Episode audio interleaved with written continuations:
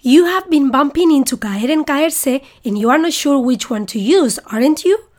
And then those crazy sentences like me caes muy bien or se me cayó el teléfono. What do they mean? I will explain it in this series of four podcasts. And yes, the podcast is going to be in Spanish, but first let me tell you this is Carmen from fluentinspanish.org. You can find the transcript, translation, vocabulary words, and useful phrases and idioms for this podcast on my website at www.fluentinspanish.org. Te he comentado en la primera parte de este podcast que hay muchas expresiones con caer y con caerse que tienen significados que quizás no son muy fáciles de inferir. Voy a enseñarte una muy importante que es alguien te cae bien o te cae mal. Y este tema merece este podcast aparte. ¿Qué significa caer bien en español? ¿Por qué es tan importante saberlo? Pues porque en mi experiencia mis alumnos hablantes de inglés, nativos y no nativos, tienden a usar el verbo gustar en contextos donde nosotros no usamos este verbo. Usamos alguien me cae bien o me cae mal. Y el uso de ese verbo gustar en estos contextos puede dar lugar a errores un poco peligrosos.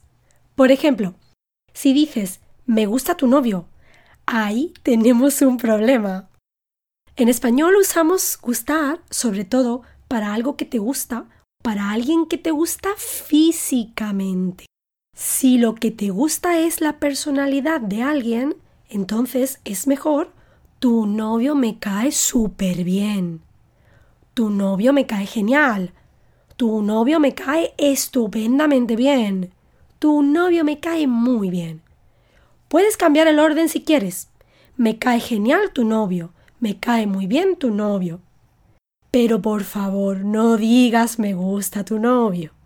Cuando decimos el nombre de la persona más me cae bien, estamos diciendo que nos gusta su personalidad, su carácter, su energía, su actitud en la vida.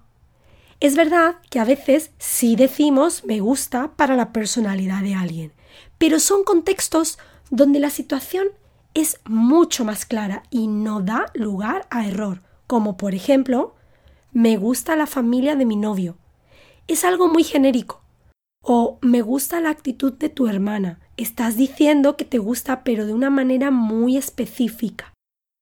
Porque mencionas su actitud. O me gusta la energía de tu madre. Igualmente, estamos siendo muy específicos. Y para expresar lo contrario, tenemos me cae mal. Ana me cae mal. O me cae mal Ana. Ana no es una persona con la que te guste pasar tiempo por alguna razón. Recuerda siempre que esta estructura necesita del pronombre de objeto indirecto me, te, le, nos, os, les. Funciona exactamente igual que el verbo gustar. Por lo tanto, si mencionas a la persona a la que le cae bien o mal alguien, necesitas de la preposición a. Siempre. Yo sé que se te olvida esto continuamente con gustar también, pero tienes que hacer un esfuerzo por recordar esa A. A Julia le cae mal Jesús. A Julia y a Pablo les cae mal Jesús. Si hay más de una persona y aparecen por separado en la oración, tiene que haber una A por cada persona. Diferente es si dices a ellos, a ellos les cae mal Jesús, porque con a ellos no hay dos personas por separado. Hay más de una persona, sí, pero no están mencionadas por separado. A mí y a ti nos cae mal Jesús. Igual, no estamos incluyendo nombres, no, pero estamos mencionando a dos personas por separado, ¿correcto? Otras formas de decirlo serían a Julia le cae gordo Jesús. A Julia y a Pablo les cae fatal Jesús. Pero aquí hay más intensidad que mal. También tenemos la palabra regular que usamos para decir no muy bien. a Julia le cae regular Jesús, por lo que hay menos intensidad que en mal. Y por último, cuidado con confundir alguien me cae bien con llevarse bien con alguien. Si te llevas bien con alguien, tienes una buena relación, pero eso no implica que te caiga bien esa persona. Tú puedes llevarte estupendamente bien con tu jefe, pero realmente tu jefe no te cae bien.